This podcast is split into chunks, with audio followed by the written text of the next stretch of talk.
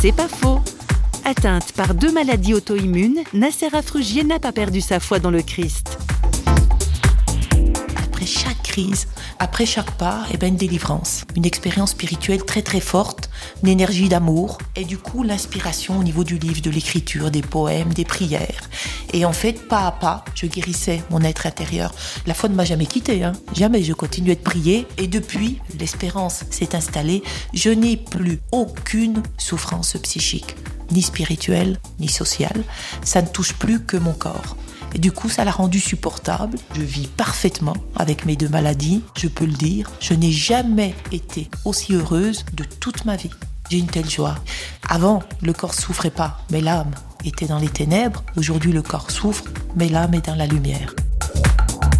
C'est pas faux, vous a été proposé par parole.fm.